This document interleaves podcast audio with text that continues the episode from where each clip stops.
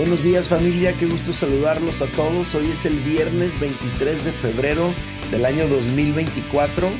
Estamos cerrando semana hoy viernes. Me da mucho gusto estar con todos ustedes. Gracias por venir. Todos los que están ya en la plataforma de Facebook, las que están aquí en YouTube, gracias por venir. Pasen la voz para que más personas se agreguen. También le doy la bienvenida a todos los que van a ver esta transmisión en diferido en ambas plataformas. También a ustedes les invito que pasen la voz para que más personas se agreguen y le doy la bienvenida a quienes van a ver esto, van a escuchar esto más bien en Spotify. Gracias a todos de verdad por venir. Somos afortunados de leer la Biblia juntos, de comentar, de aprender, de revisar en comunidad lo que Dios nos quiere hablar. Así que bienvenidos sean todos. Hoy toca leer jueces capítulo 14 pero antes de leerlo, vamos a hacer una oración todos juntos. ¿Sale? Vamos a orar. Padre, te damos gracias en esta mañana. Gracias por todas tus bendiciones, por tu amor y bondad. Gracias por lo bueno que eres y siempre has sido con nosotros. Gracias por toda esta semana, Señor, en la que hemos aprendido tantas cosas esta semana en la que hemos sido confrontados en algunas áreas de nuestra vida. Gracias por tu bondad, Señor, infinita, que se manifiesta a través de tu palabra. La podemos comprender y podemos recibir, Señor, en, en tu palabra alimento e instrucción. Que hoy no sea la excepción.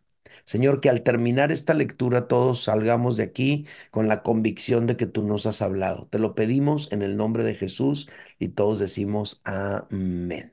Muy bien, pues bienvenidos todos una vez más. Hoy toca leer jueces capítulo 14.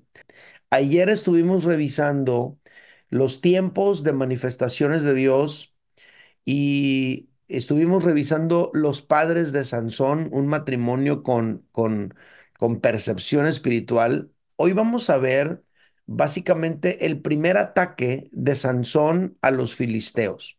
Es lo que vamos a ver el día de hoy. Vamos a, ver el contexto de esa situación y vamos a aprender muchas cosas muy buenas. jueces 14 dice, descendió Sansón a Timnat y vio en Timnat a una mujer de las hijas de los filisteos.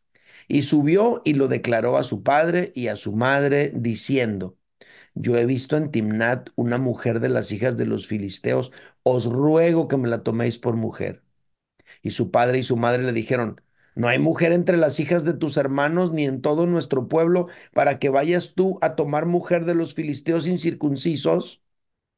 Sansón respondió a su padre, tómame esta por mujer porque ella me agrada.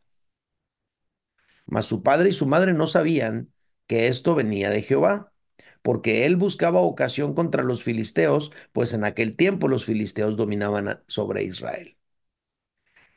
Y Sansón descendió con su padre y con su madre a Timnat, y cuando llegaron a las viñas de Timnat, he aquí un león joven que venía rugiendo hacia él. Y el espíritu de Jehová vino sobre Sansón, quien despedazó al león como quien despedaza un cabrito sin tener nada en su mano. Y no lo declaró ni a su padre ni a su madre lo que había hecho.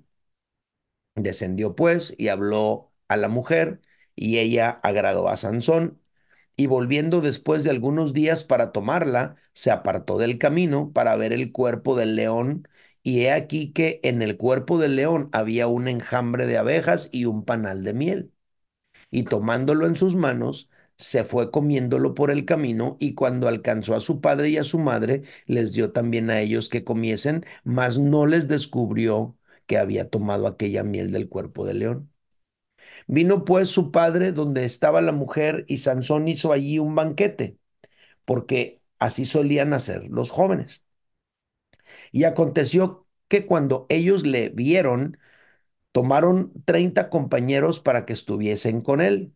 Y Sansón les dijo, yo os propondré ahora un enigma y si en los siete días del banquete me lo declaráis y descifráis, yo os daré treinta vestidos de lino y treinta vestidos de fiesta, mas si no me lo podéis declarar, entonces vosotros me daréis a mí los treinta vestidos de lino y los vestidos de fiesta.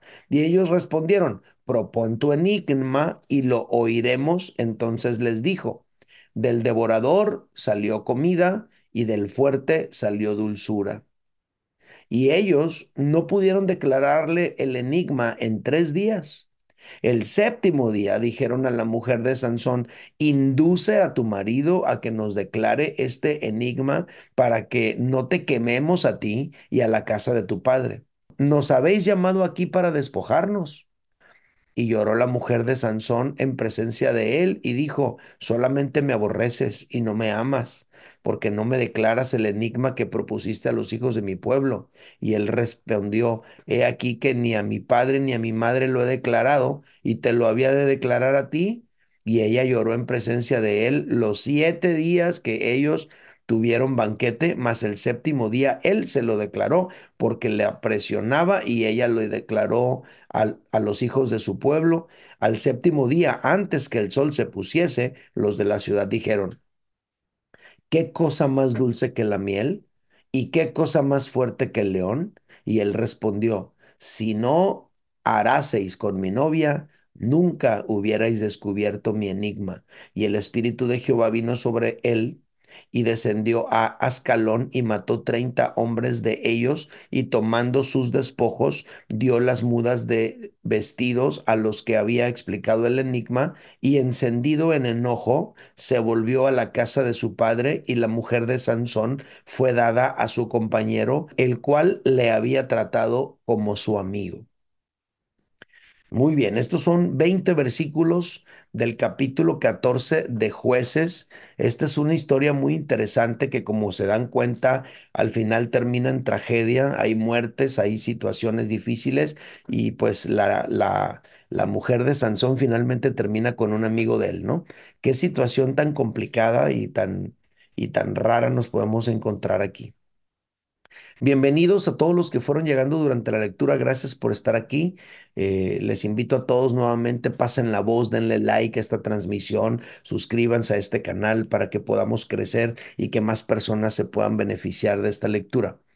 Eh, yo le puse a, este, a esta lectura el día de hoy, líder carnal. Para los que les gusta anotar, líder carnal se llama la lectura del día de hoy. Este capítulo 14, familia, registra como ya les dije, el primer ataque de Sansón a los filisteos. Sansón mató 30 hombres de los filisteos en esta ocasión. La historia lo cuenta de esta manera, dice, y el espíritu de Jehová vino sobre él y descendió a Ascalón, que es una ciudad, y mató a 30 hombres de ellos, y tomando sus despojos dio las mudas de vestidos a los que habían explicado el enigma, y encendido en enojo, se volvió a la casa de su padre. Entonces, ¿qué es lo que está pasando? Pues ya saben, había, les puso Sansón una adivinanza a estos hombres. Estos hombres, por medio de, de, de, la manipulación, logran obtener la respuesta. Entonces Sansón se enoja y el, el premio, si adivinaban el enigma, era 30 pues 30 cambios de ropa, ¿no? Entonces lo que hace Sansón es que va y asesina a 30 hombres, les quita la ropa y viene y le tira con la ropa a los filisteos. Eso es lo que sucedió. Y esa es la primera, eh, ese es el primer ataque de Sansón a los filisteos. Ahora, el capítulo aclara, nos deja ver y nos confirma algo que vimos en el capítulo anterior y es, y es que en aquel tiempo los filisteos dominaban sobre Israel. ¿Cuál era la presión que Israel tenía sobre ellos? Los filisteos. Fíjate lo que dice el verso 4. Mas su padre y su madre no sabían que esto venía de Jehová, porque él buscaba ocasión contra los filisteos, pues en aquel tiempo los filisteos dominaban sobre Israel. Cada uno de los jueces que Dios levantó, los levantó para enfrentar eh, a un enemigo que oprimía a su pueblo. En este caso, Sansón fue levantado por Dios para liberar a su pueblo de la dominación filistea. Ok, pero este capítulo nos deja ver algunos aspectos muy importantes sobre Sansón. Hoy vamos a platicar de él específicamente. Y este capítulo nos va a ayudar a entender muchas cosas importantes sobre los hombres de Dios. A veces los cristianos o la gente, vamos a decir la gente en general, tendemos a fanatizarnos con los líderes que admiramos. O sea, tú admiras a un político y, y tiendes a pensar que todo lo que ese político hace está bien. No, no todo está bien. Algunas cosas sí, otras no. De repente los, los amlovers, ¿no? Eh, no quieren en- eh, aceptar ninguna falla de, de él. Eh, tenemos que entender que hace cosas buenas, pero no todo está bien. O los, los, los que aman a Biden, o sea, no todo está bien, nada está bien con Biden, es más. Pero bueno. El punto, el punto es, es que no podemos fanatizarnos. Ahora, Sansón de repente nos cuentan las historias de, pues, de su fuerza y de, y de muchas cosas, ¿no? Pero tenemos que entender que Sansón, aunque, aunque es un hombre de Dios, levantado por Dios, con un propósito de Dios, con un llamado en su vida, Sansón era una persona con muchos problemas. Líder- eh, Sansón es un líder carnal y por eso hoy vamos a revisar sobre él. Bueno, vamos a ver sus, sus características. Lo primero que encuentro en Sansón es que Sansón es un hombre obstinado. Sansón es un hombre obstinado. Entonces, ojo aquí, y esto yo lo quiero decir con mucho, con mucho, con mucho cuidado, con mucho pesar, con mucho, con mucha tristeza, con mucho todo, ¿no? Porque aunque Sansón tiene padres piadosos, Él no sigue el consejo de sus padres. Más bien él se aferra a lo que él quiere. Y la verdad, a mí los papás de Sansón me cayeron muy bien en el capítulo anterior. ¿A cuántos de los que están aquí les cayeron muy bien los papás de Sansón? Estábamos revisando ahí su historia y era una bendición estar viendo cómo la esposa de Sansón lo respeta, lo incluye, le, le cuenta y cómo él la escucha, la acompaña y juntos buscan a Dios y todo. O sea, bien curada. A mí me encantó cómo eran los papás de Sansón, pero Sansón no, no se está poniendo las pilas aquí. Sansón tiene padres piadosos, pero él no sigue el consejo de sus padres. Más bien se aferra a lo que él quiere. Jueces 14:3 dice, su padre y su madre le dijeron, no hay mujeres entre las hijas de tus hermanos ni en todo nuestro pueblo para que vayas tú a tomar mujer de los filisteos incircuncisos. Hijo, agarra la onda, ¿cómo crees? Eso no está bien. O sea, básicamente sus papás le están llamando la atención, le están diciendo que no es correcto, le están mostrando cómo son las cosas. O sea, estos padres que desde que antes de que Sansón naciera ya estaban orando, Dios mío, ayúdanos, dirígenos, de qué manera podemos formar a nuestro hijo. Estos hombres que están tratando de hacer las cosas lo mejor que pueden y que incluso ahora todavía siguen hablando con su hijo y orientándolo él se aferra y dice, no, no, no, tómame esta mujer porque es la que me gusta, ella me agrada. Entonces Manoa y su esposa no se quedan callados ante la mala decisión que su hijo está tomando. Ellos expresan lo que es, ellos hablan con él, ellos confrontan a su hijo con la verdad, ellos expresan su sentir, ellos dicen su punto de vista, pero Sansón se aferró, Sansón se aferró. Ahora, ¿qué puedes hacer cuando ya tienes un hijo adulto? Ya no tienes cinco años, que lo puedes ahí poner aquí, allá, le puedes aplicar un castigo o algo. No, Sansón ya es un adulto, es un hombre fuerte. es- Pues mira, mató 30 hombres en un arranque, entonces es un hombre que no lo ibas a poder controlar. Hay un punto en la vida de nuestros hijos donde nosotros como padres podemos darles nuestro punto de vista, pero ya no podemos controlar sus decisiones y sus acciones. Eso es lo que está pasando aquí. Ayer nosotros pudimos ver que Manoa y su esposa eran un matrimonio con una percepción espiritual, eran un matrimonio inclinados a cumplir la voluntad de Dios, a cumplir sus propósitos. Ellos son un matrimonio que están buscando de todo corazón la educación de su hijo, le están pidiendo a Dios dirección para eso, pero esta historia también nos enseña algo muy fuerte, familia. ¿Listos? Prepárense para una declaración tristona. Esta historia nos enseña que padres piadosos también podrían tener hijos rebeldes. Padres piadosos también podrían tener hijos rebeldes. Y a lo mejor hay algunos aquí que son padres piadosos y que tú tienes hijos rebeldes. Y a lo mejor te culpas a ti mismo y, trata, y estás tratando de encontrar respuestas de por qué mi hijo, por qué mi hija, por qué está haciendo esto, por qué se comporta así, por qué anda con esa muchacha, por qué anda con ese muchacho, por qué se está dejando llevar de esta manera. Y tú has hecho todo lo que te tocaba hacer de manera correcta, pero en este momento tus hijos simplemente no están caminando con el Señor como tú lo pediste, como tú lo quisiste, como tú les enseñaste, como tú les inculcaste. Padres piadosos también podrían tener hijos rebeldes. Y esto es algo que tú y yo tenemos que considerar. Miren familia, de repente hemos creído mentiras. Hemos creído que mentiras como esta, es que si tú haces todo bien, todo va a estar bien. No, no es cierto. Job hizo todo bien y no todo estuvo bien. Los padres de Manoa, al parecer, hicieron todo bien y no todo estuvo bien con su hijo. O sea, no es así, la vida no es así. Es una situación, la verdad, complicada, triste, dolorosa, pero pueden haber padres piadosos con hijos rebeldes. No siempre los hijos rebeldes provienen de hogares disfuncionales. No siempre los hijos rebeldes provienen de hogares disfuncionales. A veces los padres tienden a culparse por el mal de proceder de los hijos.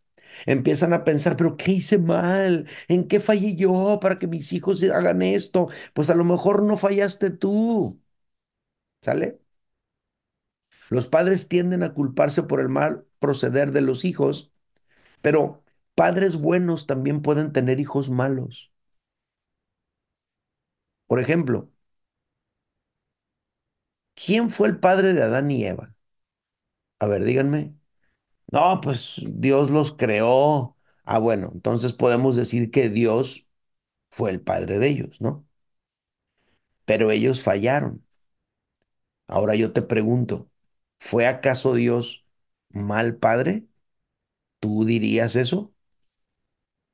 ¿Tú, catalogarías a Dios como mal papá de Adán y Eva y por eso ellos se echaron a perder? Entonces esto es muy importante recordarlo, familia, porque no siempre la culpa es de los padres.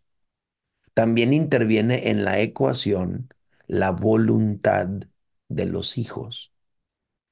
Hijos de padres buenos, pero que no han nacido de nuevo, todavía tienen la naturaleza pecaminosa dominando sobre sus vidas. Esto es muy importante entenderlo muy importante entenderlo. Si los papás han sido buenos porque se entregaron a Jesucristo, pero su hijo no ha rendido su vida a Cristo, entonces todavía ese hijo está expuesto a expensas de ser arrastrado por sus bajas pasiones, aunque sea hijo de padres piadosos aunque sea hijo de pastores, aunque sea hijos de líderes de la iglesia. Esto es algo fuerte. Entonces no siempre es la culpa de los padres. También interviene en la ecuación la voluntad de los hijos. Esta historia nos enseña que la relación con Dios es personal y no se hereda. La espiritualidad de los padres no fue la misma que la espiritualidad de su hijo Sansón. La espiritualidad no se hereda. Nuestra espiritualidad podría inspirar, pero no se puede heredar. Y por último, esta obstinación de Sansón nos enseña que un instrumento en las manos de Dios no necesariamente tiene sometidas a Dios todas las áreas de su carácter. Y aquí, antes de pasar a lo siguiente, yo quiero hablar a los papás que están aquí, que tú amas a Dios con todo tu corazón y quieres hacer las cosas lo mejor que puedes, pero que tus hijos no están caminando con Dios. Y eso te aflige, eso te angustia, eso te preocupa.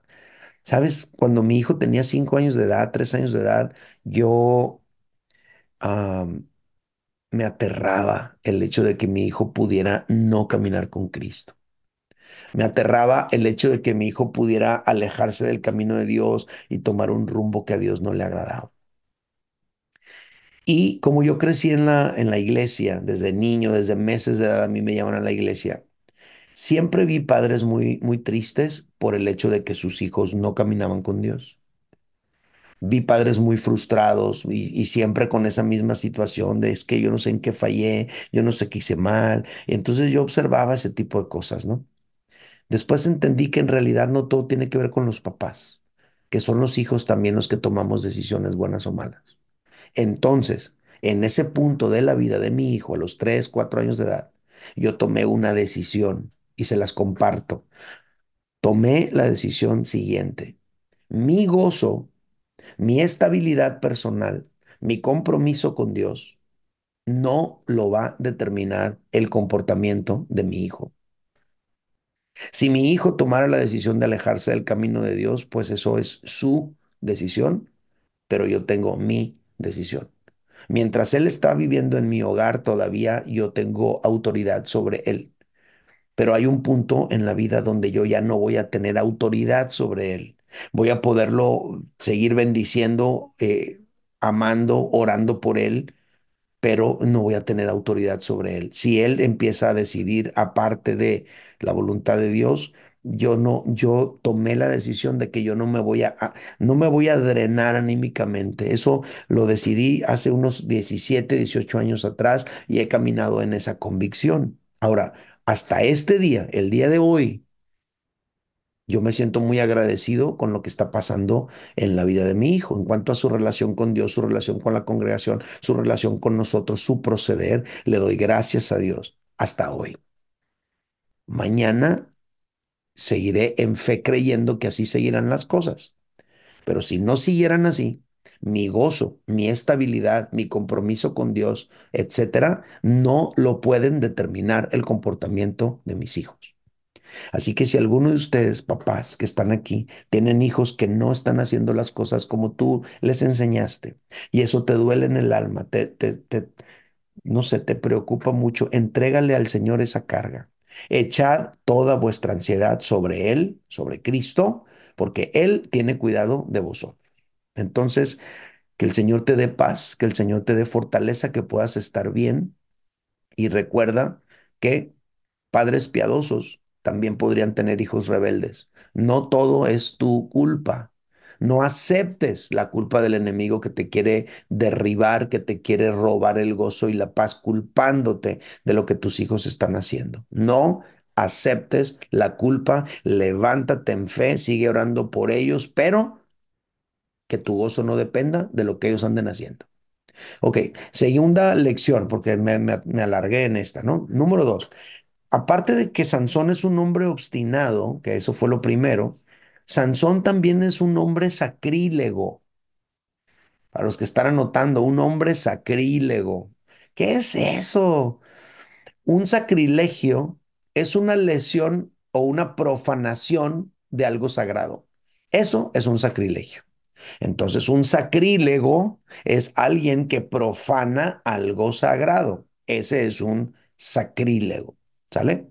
Yo digo, yo, así le pongo a Sansón yo, que Sansón es un sacrílego. Para mí, Sansón es un campeón profanador de lo sagrado, porque no tiene respeto alguno por las cosas sagradas. Hay varias cosas sagradas envueltas en esta situación. Por ejemplo, en primer lugar, para empezar, Sansón desde que nació, nació en un voto sagrado, un voto llamado el voto nazareo. Jueces 13, versículo 5, el capítulo anterior, del ángel de Jehová le dijo a, su, a, a, la mujer, a la mamá de Sansón, he aquí concebirás y dará luz un hijo y navaja no pasará sobre su cabeza porque el niño será nazareo a Dios desde su nacimiento. O sea, desde que él nazca, él ya va a nacer consagrado a Dios y comenzará a salvar a Israel de la mano de los filisteos. Es lo que está diciéndole el ángel de Jehová a la mujer, de, a la mamá de Sansón. Entonces había algo muy sagrado en Sansón. Y esto muy sagrado que hay en él es el voto nazareo. Y el voto nazareo tenía requisitos muy especiales, que no los voy a mencionar todos aquí, ya lo abordamos en la lectura de la ley el año anterior. Busquen esos videos. Pero como un ejemplo de lo que él tenía que cuidar es que él no tenía que contaminarse con un cadáver, ni de un ser humano, mucho menos de un animal. Esto está en números 6 del 3 al 8. Para los que les gusta anotar, lo repito, número 6 del 3 al 8 da las características del voto nazareo. Ahora, aclarando, un judío regular no podía, no debía acercarse a un cadáver porque eso implicaba para él una contaminación ritual, mucho menos una persona con un voto nazareo debería acercarse a un cadáver. Era algo sagrado ese voto.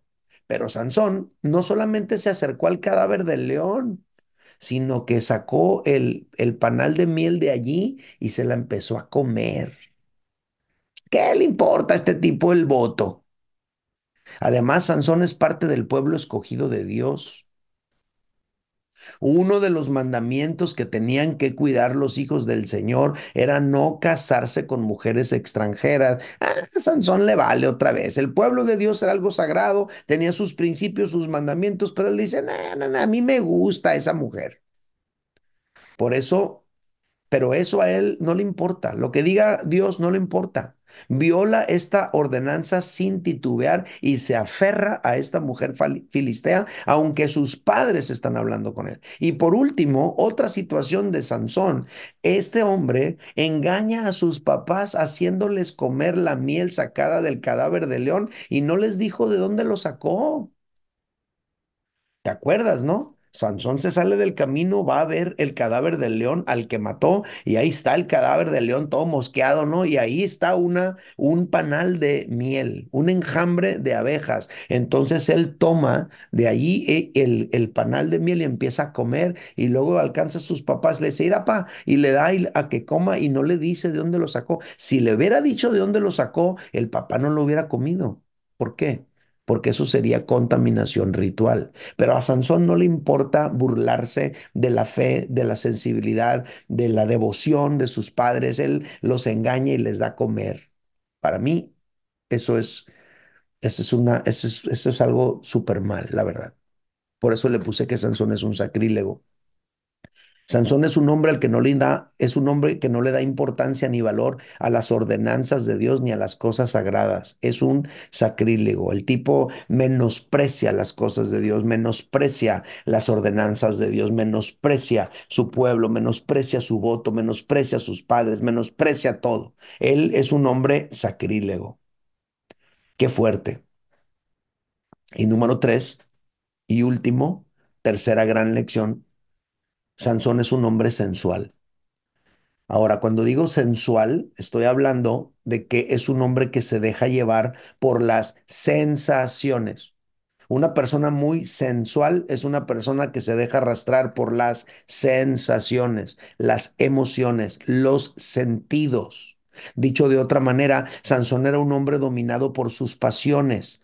Dicho de otra manera, Sansón era un hombre sin dominio propio todo lo que quería eh, lo, se dejaba llevar por eso. Por eso siempre insisto aquí todos los días que una de las mejores cosas que le podemos enseñar a nuestros hijos es a autodominarse.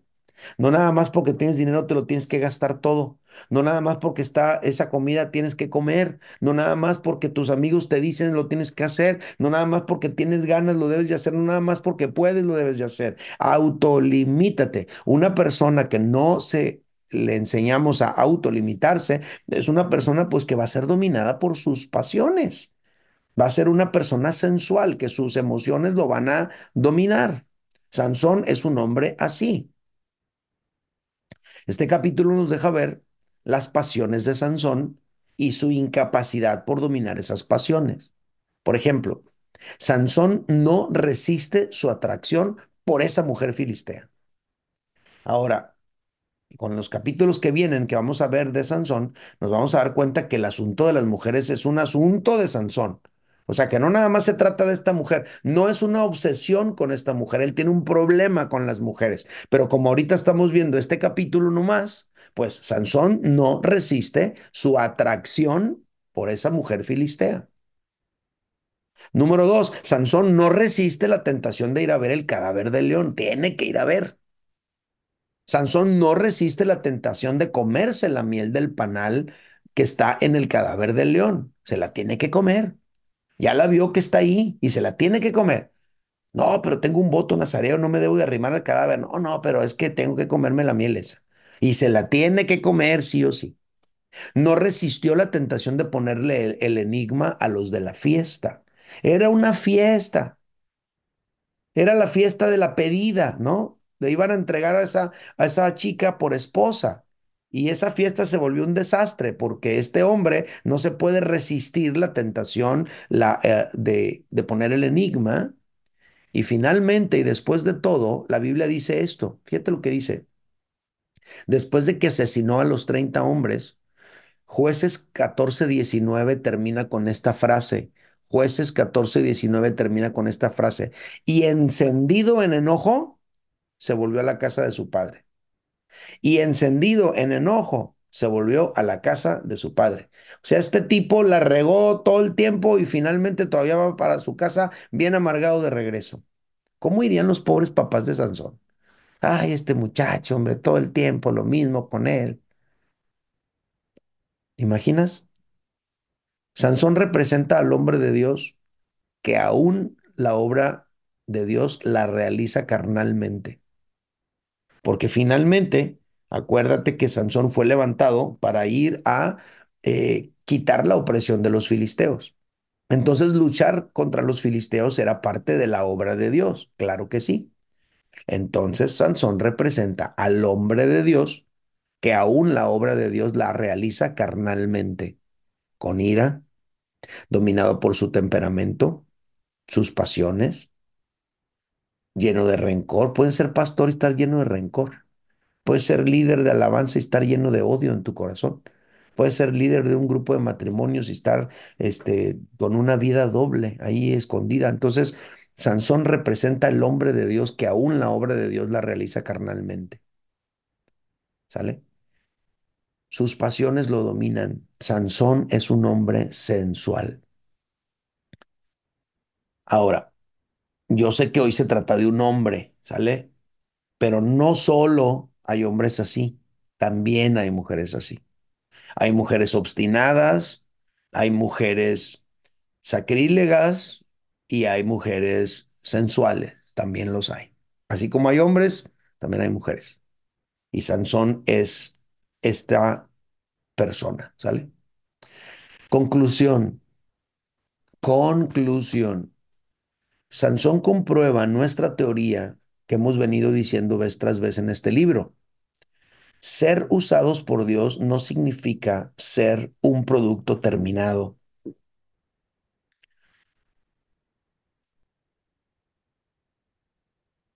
Ser usado por Dios no significa que tenemos todas las áreas de nuestra vida sometidas al señorío de Dios. Entonces no se vayan con la finta de que, no, es un gran hombre de Dios, porque, ¿por qué? Pues de que puede ser usado por Dios, puede ser usado por Dios, pero eso no significa que todas las áreas de su vida están sometidas al señorío de Cristo.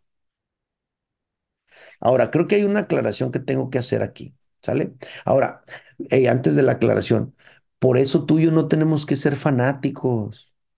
Tenemos que entender que también los hombres de Dios son humanos, fallan también. No se trata de menospreciarlos, pero tampoco se trata de idolatrarlos. Se trata de reconocer lo que es. Es un hombre de Dios, lo voy a honrar, pero si comete un error también lo voy a reconocer. Así, de sencillo. No caer en fanatismos. Ah, hay una, hay una aclaración que quiero hacer. Muchos confunden el versículo 14, el versículo 4, se los voy a leer. Jueces 4:14 dice, mas su padre y su madre no sabían que esto venía de Jehová, porque él buscaba ocasión contra los filisteos. ¿Quién buscaba ocasión contra los filisteos? Sansón buscaba ocasión contra los filisteos. Pues en aquel tiempo los filisteos dominaban Israel. Este versículo confunde a mucha gente, Porque para muchas personas este versículo justifica el proceder de Sansón. No, pero es que también agarran la onda que Sansón está haciendo esto porque venía por parte de Jehová para ir a quitar a los filisteos. Entonces muchos utilizan este versículo para justificar el proceder de Sansón. ¿Sale? Creen que Sansón hizo todo esto movido por Dios. Pero tenemos que comprender, por favor, comprendamos. Escuchen esto. Dios estaba moviendo a Sansón a liberar a su pueblo de la opresión filistea. Eso sí, Dios no estaba moviendo a Sansón a violar todas sus ordenanzas, no estaba moviendo a Sansón a violar la ley, no estaba moviendo a Sansón a violar los principios sagrados. A liberar a su pueblo de los filisteos, sí, pero a casarse con una filistea, no. A liberar a su pueblo de los filisteos, sí, Dios lo estaba moviendo, pero a arrimarse al cadáver del león, no. A liberar a su pueblo de los filisteos, sí, pero a comer la miel que está en el cadáver del león, a eso no a engañar a sus papás, a eso no lo llamó Dios, nada más a liberar a su pueblo de los filisteos. Entonces nosotros no podemos justificar todas las acciones malas de Sansón que porque esto provenía de Dios. ¿Qué es lo que provenía de Dios? El hecho de que liberara a su pueblo de la opresión filistea. Eso sí provenía de Dios. Pero todas esas violaciones sacrílegas, ese proceder menospreciando las cosas de Dios, eso no venía de Dios. Esto venía de un carácter no sometido a los principios de Dios. Entonces nosotros, familia, debemos rendir al señorío de Cristo todas las áreas de nuestro carácter. De lo contrario, podríamos ser usados por Dios, pero dominados por las pasiones. Usados por Dios, pero dominados por nuestras pasiones. Yo no quiero ser un hombre usado por Dios, pero dominado por mis pasiones.